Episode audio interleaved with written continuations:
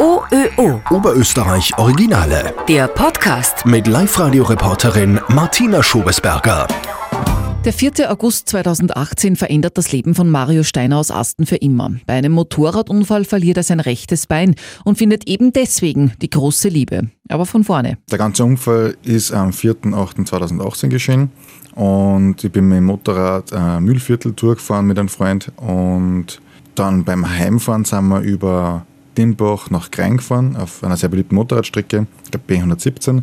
Ich habe leider keine Erinnerung dran, aber in einer Linkskurve ist der Unfall so geschehen, dass ähm, ich kann mir es nur so vorstellen, dass der Hinterreifen an Traktion verloren hat und ich bin dann praktisch zuerst mit der Rückseite von meinem Körper mit meinem Motorrad in die Leitplanke, äh, in die Befestigung der Leitplanke hineingekracht und unter anderem hat es dann auch gleich Kniekehle, also von hinten einfach durchgerissen und meinen linken Oberarm auch äh, mal gebrochen. Meine Mutter hat mir vor kurzem erzählt, dass ich eh mehrere Tage im künstlichen Koma oder, oder im Tiefschlaf war. Ja, es ist eigentlich beim Aufwachen, glaube ich, meine Familie, also meine Mutter, mein Bruder, meine Schwester, sind alle neben mir gestanden.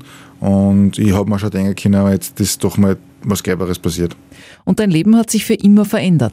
Ähm, ja, ich habe ich nehme das immer gerne ein bisschen mit Humor. Ich habe äh, nicht nur 40 Kilo in 25 Tagen verloren, sondern auch ein Bein. Ähm, natürlich, ich habe ein rechtes Bein liegen lassen im Krankenhaus. Mich würde interessieren, wie das jetzt ausschaut, aber oder wie das halt am Foto ausgeschaut hat. Im Fachjargon nennt man das ähm, Knie-exartikuliert, ist mir gesagt worden.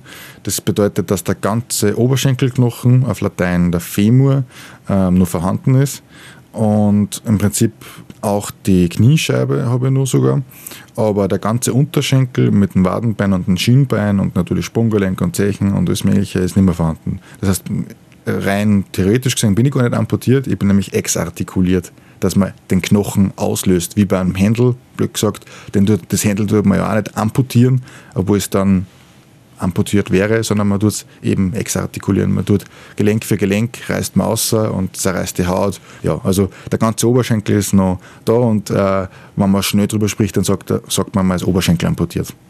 Du hast nach dem Unfall aber richtig um dein Leben kämpfen müssen. Genau, also äh, ich habe das klassische Polytrauma gehabt. Mittlerweile weiß ich, dass das heißt, dass man mehrere lebensbedrohliche Verletzungen gleichzeitig äh, erlitten hat oder äh, erleidet.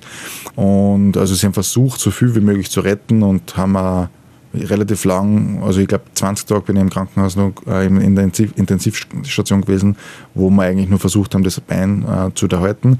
Dann kann ich noch ganz genau an den Moment erinnern, wo mir der Arzt gefragt hat, ähm, ob ich das spüre. In dem Moment hat er mir gerade auf die Zehenspitzen rechts äh, gegriffen und das habe ich nicht gespürt und irgendwie genau von dem Moment an habe ich gewusst, okay, also wenn ich nichts mehr gespürt, kann man nicht vorstellen, dass man der Fuß was bringt, der muss weg. Das war für mich irgendwie nicht so tragisch. Also da war eine andere Schädigung, das war äh, links habe ich mir den Oberarm gebrochen und habe mir gleichzeitig den Radialisnerv beschädigt, sodass ich links die Hand nicht mehr wirklich gescheit bewegen habe können.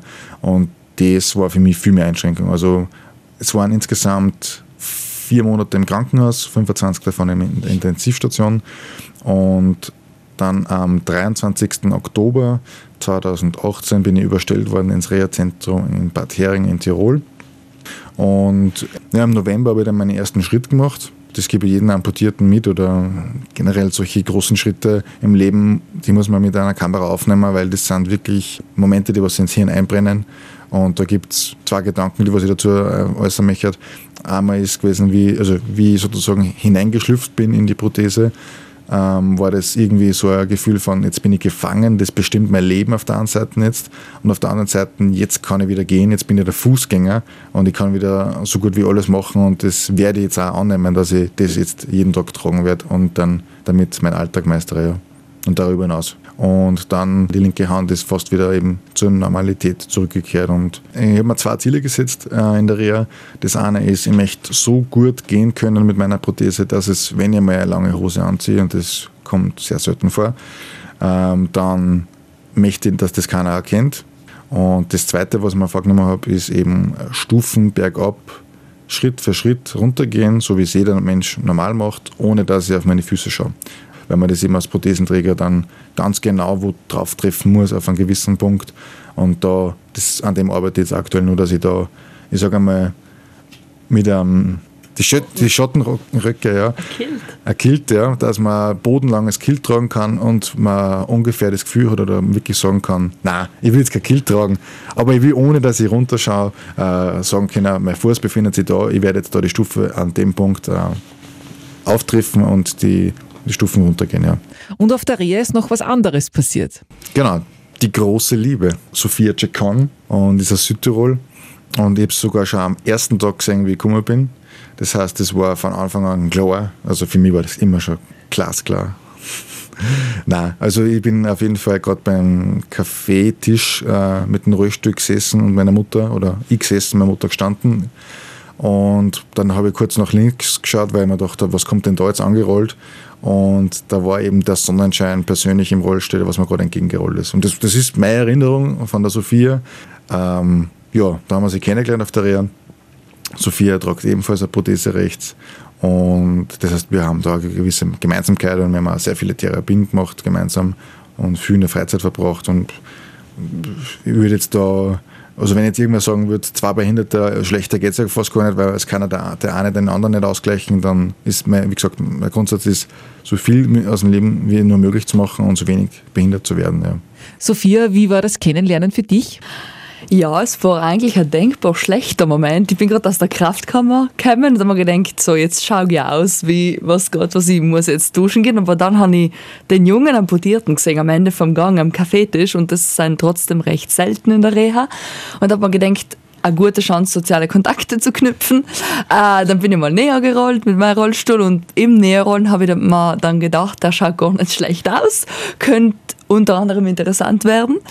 Äh, und dann habe ich mir einmal vorgestellt, ähm, bin dann aber gleich wieder weg und habe aber dann den ganzen Abend überlegt, hm, okay, was heißt das jetzt, wie kann ich mich jetzt unfreunden mit ihm oder so. Äh, da habe ich noch nicht gewusst, dass er was anderes gedenkt hat. wie könnte ich mich unfreunden? Nein, ähm, aber also dann haben wir halt angefangen, Zeit miteinander zu verbringen, also wie Mario schon gesagt hat, bei den Therapien, in der Freizeit. Also nach knapp einem Monat war es dann schon klar, dass das, also dass das schon mehr ist als Freundschaft. Du bist auch amputiert. Warum? Also meine Geschichte ist ein bisschen anders als die von Mario. Und zwar, also ich habe mit zwölf einen Knochentumor gehabt, also Knochenkrebs. Also ich bin Unterschenkel amputiert, das bedeutet unterm Knie. Hat sicher viele Vorteile gegenüber von einem Oberschenkel amputierten, weil man muss dann nur mehr Uhrengelenk ersetzen, und zwar das Fußgelenk.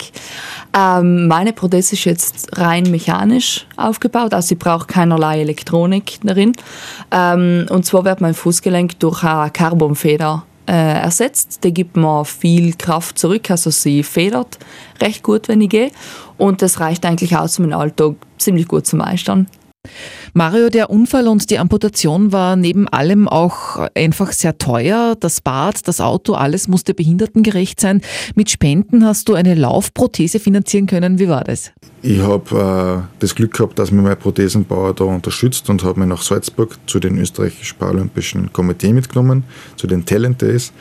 Und dort bin ich mal testversorgt worden mit einer Laufprothese und für das, dass ich ein Jahr nicht mehr gelaufen bin, man, man stellt sich unglaublich deppert an, wenn man den Rhythmus nicht mehr hat. Aber auf jeden Fall habe ich da eine gute Betreuung gehabt und ich habe es in 15 Minuten geschafft, wieder einen Laufschritt an den Tag zu legen. Und ich war die ganze Woche happy. Also ich habe dann gefragt, ob es möglich wäre, dass mir die Laufprothesen noch ausborg für restlich, die restliche Woche. Und Otto Bock hat mir das auch frei zur Verfügung gestellt. Und von dem Punkt war, war mir klar, ich, ich brauche Laufprothesen. Es, es hat mir im, im Kopf so einen Schalter umgelegt, dass ich gesagt habe, ja stimmt, man kann einfach, man kann eigens schneller mal sein, als wie diese vorgesetzte Grenze mit 7 km von meiner Alltagsprothese. Die bekommt aber nicht jeder. Das kommt nämlich darauf an, wo und wie man versichert ist. Da orten Mario und seine Freundin Sophia viele rechtliche Unterschiede und gemeinsam macht ihr euch für die Rechte von Menschen mit Beeinträchtigung stark da werde ich jetzt in meiner Studienzeit nebenbei noch mich äh, einmal informieren, wo sind rechtliche äh, Probleme, äh, weil jetzt betrifft es mir als Amputierter sehr viel, aber ich möchte auf das Bild eines Rollstuhlfahrers oder eines nicht amputierten oder nicht Rollstuhlfahrer, vielleicht einer, der was woanders ein Problem hat, kennenlernen und der was sagt, ja, stimmt, ich bin auch in eine Situation gekommen, wo ich mir gedacht habe, was muss man denn nur führen, damit ich jetzt eigentlich äh, gefördert werde oder unterstützt werde. Ähm, und wenn ich da ein gewisses Grundbild erhalte, ähm, muss ich mir natürlich auch in die rechtlichen Grundlagen einlesen, warum wird dann überhaupt eine Laufprothese nicht gezahlt oder warum wird eine bessere Prothese nicht gezahlt. Dann ist halt der Grundtext, äh, es geht über das Maß des Notwendigen hinaus. Äh, bei der PVA, das ist einfach gesagt, es ist einfach zu teuer. Und bei der AVA gibt es äh, den Grundsatz, das bestmögliche oder die bestmögliche Versorgung. Das heißt, da sind äh, Grundsätze schon mal ganz anders, obwohl die Behinderung ist die gleiche. Nur hat es halt den einen in die Kategorie Arbeitsunfall erwischt oder Krankheit oder Freizeitunfall. Und deswegen wird jetzt der Arbeitsunfall ein besseres Leben haben. Mm, das finde ich ein bisschen unfair. Also da reißt man sich wirklich eine, eine Klassengesellschaft auf und da gibt es einiges zu tun und ich möchte mich da engagieren und im Allgemeinen, also nicht nur für mich. Und wenn es ähm, nicht nur mit offenen Briefen und vielleicht komme ich auch irgendwie zu Politiker oder zu irgendwelchen Entscheidungen oder werde mit einbezogen und kann vielleicht da Tipps geben, dann muss ich blöd gesagt an die Öffentlichkeit gehen, muss auf die Missstände hinweisen, so wie ich es auch jetzt schon mache. Ja, so möchte ich mich mal zuerst informieren. Verbittert ist Mario Steiner aus Asten nach seinem Unfall jedenfalls gar nicht. Ich würde sogar sagen, dass es ähm, ein Push war oder ein Switch in meinem Leben, dass ich jetzt erst recht wieder sehe, jetzt merke ja erst recht, was Gesundheit heißt und man wünscht ja vielen Leuten Gesundheit, Glück etc. Und vielleicht nimmt man es gar nicht so wahr, was das wirklich bedeutet. Und jetzt, wo einmal die Gesundheit genommen worden ist und man hat es wieder hart erarbeitet, ähm, auch mit Hilfe von Ärzten und Therapeuten und, und mit sich selber, ähm, ist mir das viel mehr wert und ich nutze die Chance jetzt viel mehr, dass ich die äh, Gesundheit weitertreibe in meinem Leben und fit bleibe in dem Sinne. Ja. Also ich war dagegen vor dem Unfall nicht wirklich so sportlich, wie ich jetzt bin. Und deswegen nehme ich das jetzt ähm, als Ansporn, dass ich nun mehr draus mache und äh, dass ich eben versuche zu laufen und äh, alle möglichen, möglichen Einschränkungen überwind und ein ganz normales Leben führe, aber halt einfach viel aktiver. OÖO Oberösterreich Originale.